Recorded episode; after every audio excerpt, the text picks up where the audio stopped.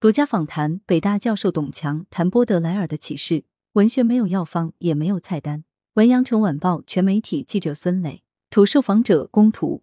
一八二一年四月九日，波德莱尔出生于巴黎的奥特菲伊街十三号。一生居无定所的他，却发现了一种属于现代人的新美学。如果我们把二十世纪七十年代开始出现的各种当代诗歌潮流视为一个分水岭，那么由波德莱尔开创的现代，或更确切说现代主义的时代，恰恰持续了一百年。在这百年之中，波德莱尔影响了一批又一批文学家。商务印书馆推出由克洛德皮舒瓦和让齐格勒创作、北京大学法语系主任董强翻译的《波德莱尔传》，在读者中引发强烈反响。由波德莱尔开启的现代美学，在今天的中国还有市场吗？今天我们读波德莱尔的时候，到底在读什么？在强大现实主义潮流面前，现代派文学已经衰落了吗？带着这些问题，羊城晚报记者专访了董强，一经得起反复阅读和阐释的经典作家。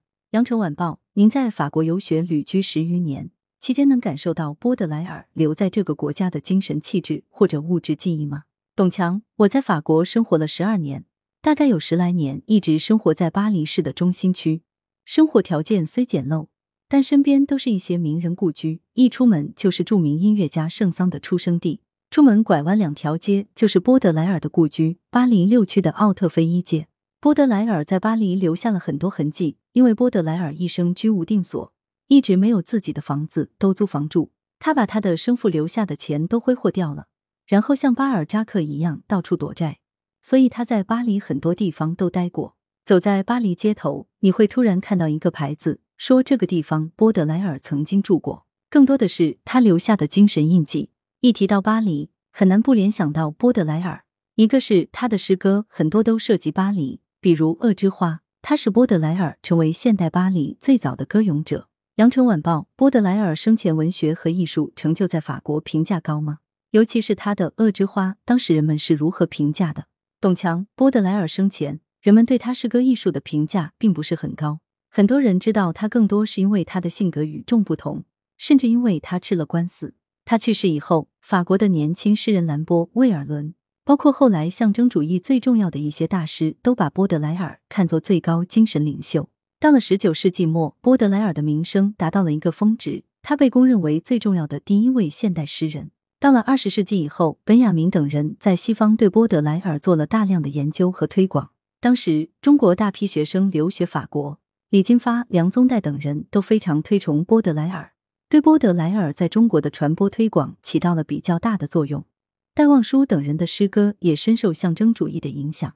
羊城晚报：波德莱尔的诗歌除了象征性，还有着强烈的社会批判精神和现实关照。但是后来中国的象征主义诗歌、现代派诗歌好像很少能看到这种批判精神。董强：其实波德莱尔生前并没有把自己看作象征主义的代表，更多是浪漫主义。当时，雨果这些大作家都是浪漫主义，波德莱尔被视为浪漫主义的最后一人，现代主义的第一人。同时，波德莱尔对现实、现代有非常敏锐的感受。刚刚萌芽的现代人的孤独感，在街上遇到的瞬间发生的事情等，他都能捕捉到，所以他被认为是现代性的鼻祖。但是，后来承认波德莱尔艺术成就的年轻人，兰波、威尔伦、马拉梅等，他们都强调波德莱尔象征性神秘的一面。并把这一点推崇到极致，忽略了波德莱尔对现实的关注。所以，当李金发那一代人到了法国时，他们认为法国的诗歌就应该是这样，类似为了艺术而艺术，有点瞧不上现实。再后来，萨特等人在去读波德莱尔的时候，就看到了波德莱尔身上的批判性。所以，一个经典作家是经得起反复阅读和阐释的，不同时代、不同读者都能挖掘到不同的面相。二。打破中国人文对诗歌的理解。羊城晚报：波德莱尔在中国最热、传播最广的是哪个时期？董强：主要是两个时代，一个是上个世纪二三十年代，以李金发、梁宗岱等人为代表，包括上海很多对都市书写、感官创作比较感兴趣的年轻作家；第二次就是上个世纪八十年代，当时波德莱尔已经戴上了存在主义的光环。郭洪安翻译了加缪的《局外人》和波德莱尔的《恶之花》。郭洪安还写了关于波德莱尔的很多的研究文章，对波德莱尔的解读，此时已经带有对人的思考，对我们所处环境的思考。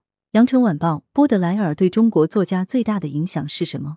董强在象征主义、现代主义方面影响最大。无论是梁宗岱还是李金发，都看到这种象征，因为中国原本就有强大的象征传统，喜欢用隐喻、比喻来表达。然而，波德莱尔的象征与现代打破了中国人文对诗歌的理解。原来诗歌必须是善的、美的，但是恶之花让我们意识到诗歌还可以写恶的、丑的。这对当时的中国诗人来说是前所未有的，是惊世骇俗的。从某种程度上来说，波德莱尔对中国的影响一直带有某种先锋精神，颠覆的同时又不排除中国诗人对古代的重新认识。但是波德莱尔现实的一面在中国没有得到很好的继承。羊城晚报该如何理解波德莱尔所开创的现代文学？董强从波德莱尔到乔伊斯再到卡夫卡，这些真正现代派的开创者，其实都是在日常生活中探索自己的感受，然后用一种比较新颖的方式写出来，以后就震惊了文坛。原来文学还可以这么写。作为一个现代人的感受，原来就是这样。我们读古典作品，就像去音乐厅听交响乐，可以把我们带到美好的地方。但是这种美是脱离我个人经验的，可以让我得到熏陶和升华，但是跟我的经历没什么关系。现代文学则完全不同。现代文学的一大特点就是作者和读者同样重要。现代文学是逼着你去看一个新的东西，通常会有一种挑战性，需要读者更多的投入，而且你对文本的投入理解越深，作品本身的意义就越丰富。三，纯粹走西方道路是没有根的浮萍。羊城晚报：上个世纪八十年代也是中国文学创作的黄金时代，涌现了一大批优秀作家作品，包括莫言、余华、格非等人，是不是也跟波德莱尔有关？董强：这个是肯定的。当时中国迎来外国文学的浪潮，中国作家大量吸收来自西方的文学思想和文学理论，包括波德莱尔的现代性、拉丁美洲的魔幻现实等，这些新的思想刺激着当时的年轻作家。因为原来中国是比较简单的现实主义的创作思维，后来就被西方涌入的文学的丰富性所吸引。但这种吸引不是纯粹的模仿外国作家写作，更多是一种刺激，营造了一种氛围，让年轻作家敢于创新，探索文学新的写法和形式。羊城晚报作家残雪曾说，当时对西方的学习是浅层次的，所以导致后续无力。尤其是当时那一批先锋作家，后来纷纷转向现实的怀抱。董强、残雪的创作思路比较独特，甚至有一点超现实主义的东西。因为他受西方影响比较大，所以在他看来，可能其他人对西方的了解没有他全面深入。但我觉得应该辩证的看这个问题。当时西方对中国年轻作家的影响，更重要的是一种氛围，两种文化的碰撞刺激了他们的创作。但思想上的碰撞结束后，每个人肯定要走向自己的道路，每一个作家也有自己的创作方向。如果纯粹走西方的道路，也是没有根的浮萍。如果一个国家只有翻译的作品，就说明这个国家的创作能力其实还比较弱。但如果一个国家没有译作或者很少，那说明这个国家文化还是比较封闭的。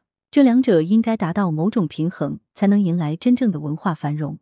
四，波德莱尔开启的现代性没有过时。羊城晚报，在您看来，波德莱尔对于今天中国文学的发展和创作还有其意义和影响吗？董强，这个也要分两方面来看。一方面，我们必须承认，现在全世界范围内文学的创作都遭遇了一定的危机，因为我们进入了一个全新的图像时代、互联网时代，甚至所谓元宇宙时代。这种现状正在破坏人们长期形成的文字阅读和表达习惯，这样就很难对文学这种精微的艺术进行深入的体验。而在十八、十九世纪，文字所占的重要性是现在无法比拟的。另一方面，当下，但凡对文学还有一定的期待和信任，那波德莱尔开启的现代性肯定没有过时。无论是创作形式、题材拓宽，还是对现实的观察，你会发现，波德莱尔开启的现代文学传统没有衰落。我们依旧需要从这样的源泉吸取经验和力量。羊城晚报今天来吸取这种经验和力量的话，跟以往相比，会有什么不同的侧重点？董强，一是更全面、更深入的了解。不仅仅是象征性和现代性，还要看到波德莱尔身上的现实性。更为重要的是，波德莱尔对都市中人的心灵的感受还有很大的挖掘空间。中国当下这方面的诗歌、小说等文学作品还比较少。你会发现，有点名气的诗人写的东西，还基本是颂扬爱情、大自然一类的。即便是涉及都市生活，也没有特别深入的挖掘。包括莫言、余华、贾平凹等人的创作，大部分还是乡村题材。废都也不是真正的都市文学，更像是传统文人知识分子遭遇精神危机的小说。当下，无论是北京还是上海，无论是诗歌还是长篇小说，都少有让人觉得特别震撼的作品。也许王安忆写的《上海》是特例，这其实是值得我们反思的。五，终归还是要看能否出好作品。羊城晚报：如何才能创作出好的都市文学作品？董强：文学是没有药方也没有菜单的，而且我们也不能期待任何时代都有杰作涌现。文学评论者也只能说敲敲边鼓，尽量在土壤中加点肥料，希望看到更繁荣的创作。像我们做翻译、介绍外国文学，也是怀着这种期待。文学说白了就是一种个人的体验和情绪。波德莱尔是最早把文学看作个人体验的东西，这个非常重要。我们对这一点一直强调不够。文学更多是一种你发自内心的感受，是个人化的东西。羊城晚报当下不少文艺评论家都倡导要构建中国自己的话语体系，不能一直在西方理论中打转。您是如何看待的？董强可以理解。但无论是学习西方，还是寻找自己的话语体系，终归还是要看能否出好作品。我觉得，至少中国现当代文学证明了当时那一代年轻人在西方文学思想的刺激下写出了好的作品，这是不争的事实。另一方面，现在不可能回归到一个纯粹的传统中，因为当下的环境已经发生了很大的变化。无论是我们的日常生活，还是我们的精神生活，都跟西方有着复杂的交织乃至重叠。当然，当下文学面临着危机和挑战。作为一个历史文化传统中的人，需要面对自己的文化遗产，并从中汲取养分。来源：羊城晚报羊城派，责编：吴小潘，编辑：孙磊。